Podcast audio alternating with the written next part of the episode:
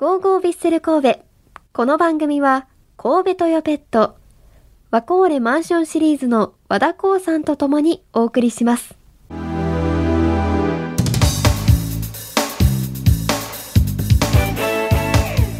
ここからはマッチプレビュー。このコーナーはラジオ関西のサッカー担当前田利勝さんと一緒にお送りします前田さんよろしくお願いしますはい、よろしくお願いしまお願いす。します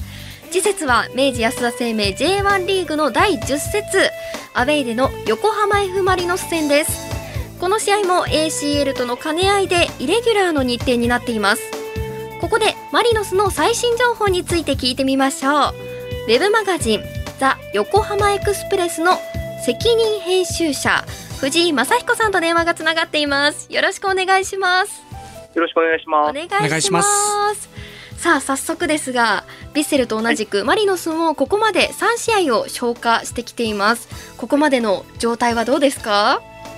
はい、えー、まあ、ザ・マリノスというか、はい、はい。平常運転というか、うん。はい、たくさん点が入って、たくさん失点もして、楽しい試合を展開しております。はい。まあ昨日はあの退場で神戸戦不在の選手がいるんですよね。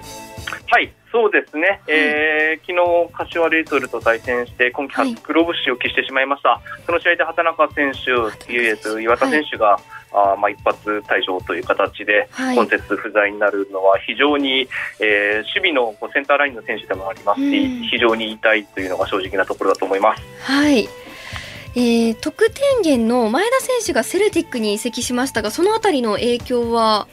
どうですか、はい。えーまあ、当然、得点王ですからね、23得点した得点王が抜けるのはも,、ちろん痛いのですが、もともと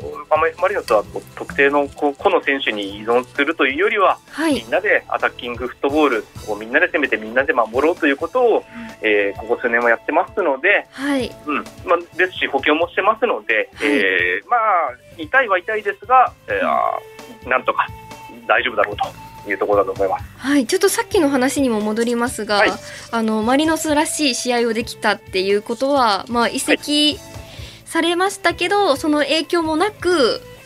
こう同じような雰囲気で試合ができているということですよね。そうですね、あのーご覧になっていただければ分かると思うんですけども、はい。あのーマリノスのスタイルは全く変わってないですし、やるべきことは変わってないですし、はい、えーそういったところで変なそのなんか変わったなみたいな違和感はおそらくないと思うんですね。ただ、やっぱり新加入選手がこうチームに馴染んだり、このサッカーになれるのには、まあはい、当然時間は必要なので、うんその分はこれからの伸びしろじゃないでしょうか。はい、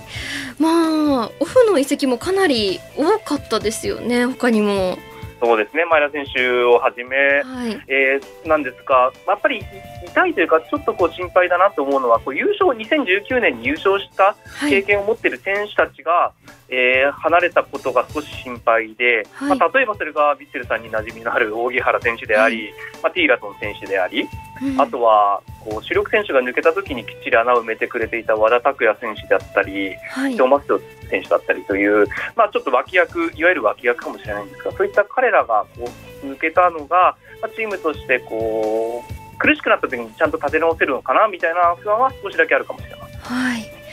いやでもヴィッセルもちょっと今探り探りな状況なのかなっていうふうには感じるんですけど、出来上がってるっていうことなんですかね。そうなるとほぼほぼ、はい、やることはできてますね、そうですね。はい。はい、前田さんどうですか？そうですね。まああの F マリノスさんははいやっぱりこう。本当にもう失点を恐れずどんどんどんどん攻めていく、本当アタッキングフットボールっていうのを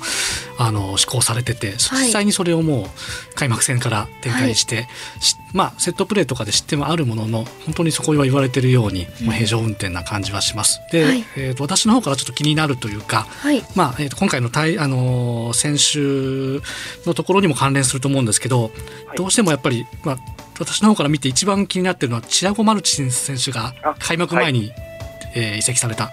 で、はい。エドワルド選手が補強で入られましたけど急遽、はい。で今回まあでもセンターバック2人いなくなる、はい。そのあたりというのはどう見られてますか、はい、あの非常に痛い痛い痛いところを疲れております。あの そうですね。チアゴ選手ほどこうスプリント能力があってハイラインの背後をカバーできる選手は J リーグ見渡してもおそらくうん。いない、ほぼいないと断言してもいいと思うので、えー、当然痛い、しかも突然の2月に入ってからのまだ1か月も経っていない電撃移籍だったので、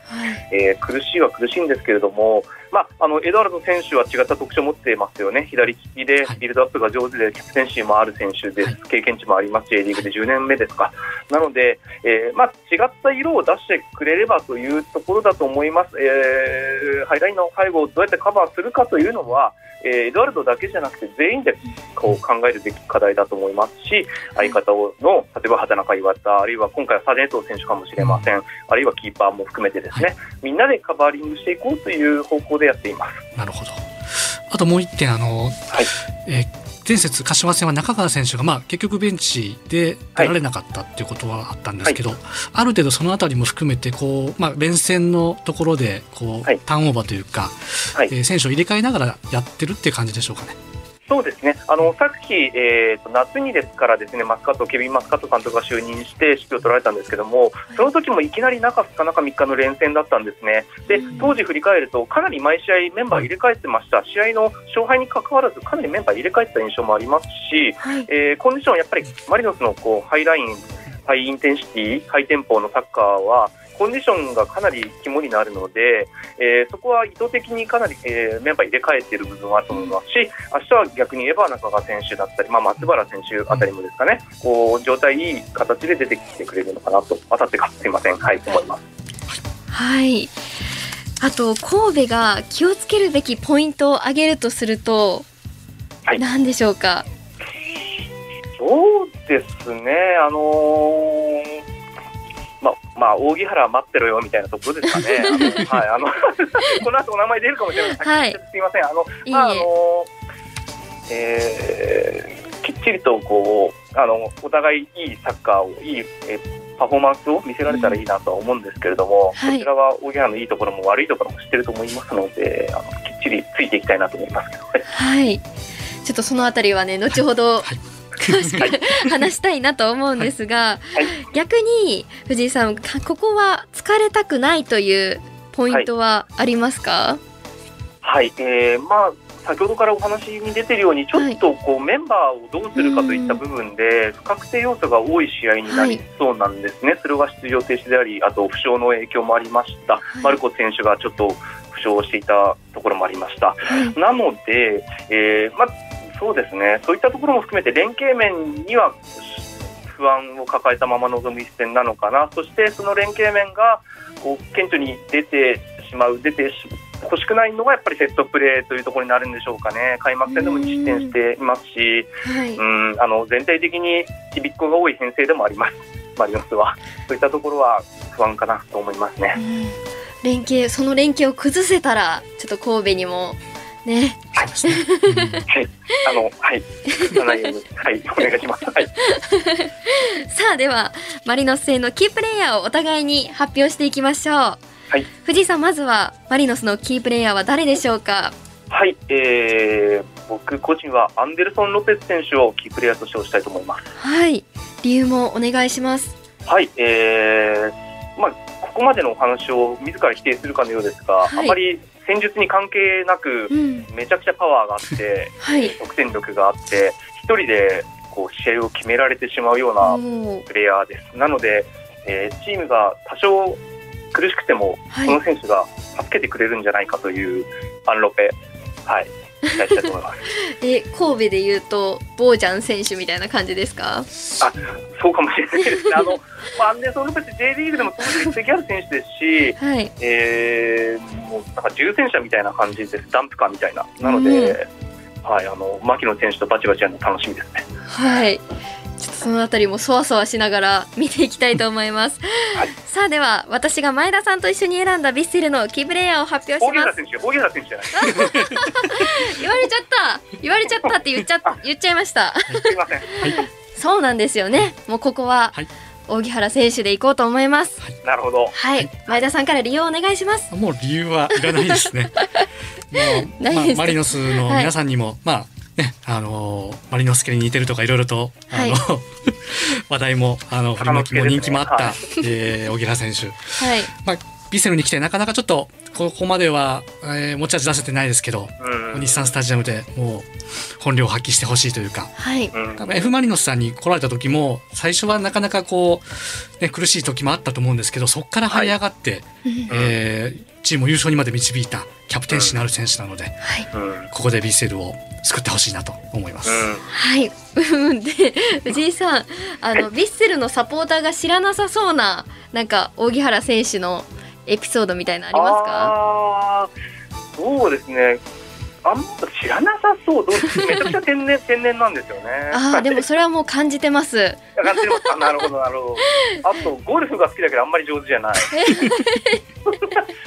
でも本当のこと言うと、あのあれめめちゃくちゃあの吸収力のある選手ですね。はい向上心があって吸収力のある選手なので、はい。今前田さんおっしゃったようにマリノスに来た当初はもしかしたら絶対的ではなかったんですけれども、はい。こう年を追うごとに日を追うごとにこうなくてはならない選手というか、選手にあのこう欠かせない選手になっていったので。はい。でもうサポーターにもすごく愛されている選手ですから、まあ、あの僕さっき待ってるよって言いましたけど、でも、はいあのめちゃくちゃ頑張ってほしいなって思ってます。はい、私たちも期待しています。ありがとうございます。はいヴィッセル神戸対横浜 F・ マリノスは3月2日水曜日午後7時30分に日産スタジアムでキックオフです。この時間はウェブマガジンザ横浜エクスプレスの責任編集者藤井正彦さんにお話を伺いました。ありがとうございました。ありがとうございました。ありがとうございました前田さんもありがとうございましたありがとうご。ざいます。